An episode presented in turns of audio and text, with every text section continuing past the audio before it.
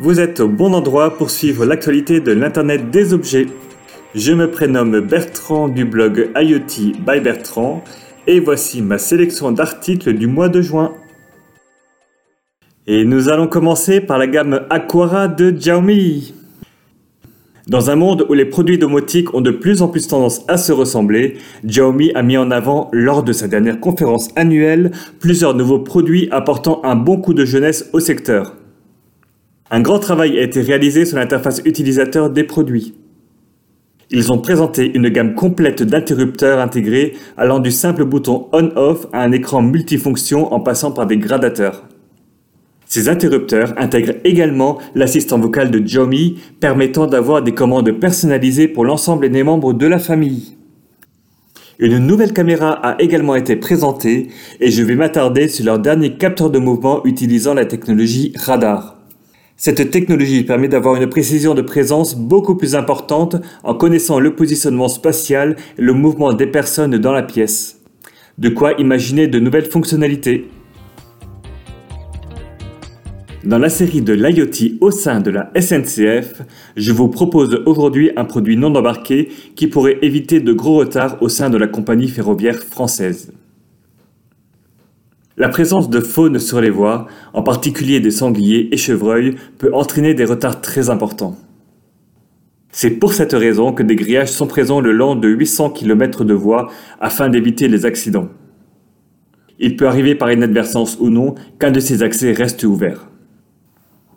C'est dans ce but que la SNCF a déployé 1700 boîtiers de détection d'ouverture sur les 3500 accès référencés.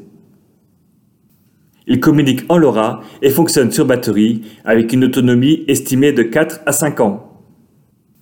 Les boîtiers envoient via le cloud des alertes SMS ou email indiquant l'ouverture des accès.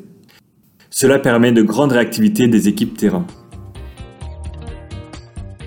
Troisième actualité, la société française Kerlink, spécialisée dans les équipements de communication, et la start-up indienne WeGot, qui a développé un dispositif de suivi de consommation d'eau, ont décidé de travailler de concert pour réduire la consommation d'eau des Indiens et améliorer de ce fait l'accès à l'eau potable de la population.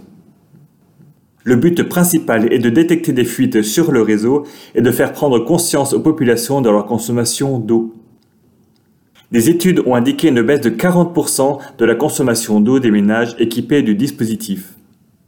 Via le cloud, la solution permettrait également aux stations de traitement d'eau d'adapter leur fonctionnement à la consommation en temps réel.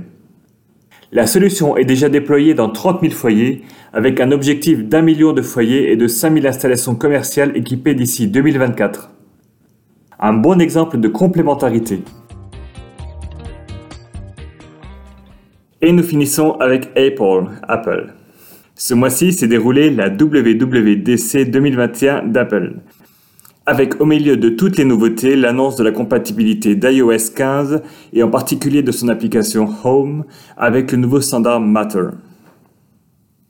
L'application Home gérera ainsi autant les appareils HomeKit que Matter, ce qui lui permettra à terme de pouvoir gérer un plus grand catalogue de produits. Ubiquiti a rebondi sur les annonces d'Apple en annonçant juste après la gestion des futures clés d'accès Apple Home dans ses serrures connectées. Pour revenir à Matter, Fred Potter, fondateur de Netatmo, a également annoncé lors d'une interview au magazine Les Numériques que ses équipes travaillent sur la compatibilité de ses produits avec ce nouveau langage en se basant sur une stack Wi-Fi. Voilà pour les quatre actualités. Si ce podcast vous plaît, parlez-en autour de vous, ça me fait toujours plaisir d'avoir de nouveaux auditeurs. L'ensemble de ces actualités sont sur le blog IoT by Bertrand à l'adresse iotbybertrand.wordpress.com. Bon été à tous et je vous dis à bientôt.